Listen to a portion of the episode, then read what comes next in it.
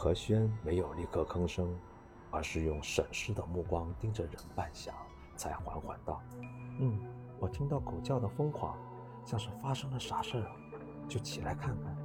你拿刀是？在院子外来两条疯狗。”何轩顺着他的目光望过去，只见一人高的墙头上，两只皮毛发黄的大狼狗边叫边跳。看到两个人也不害怕，反而目露凶光，叫得更起劲了。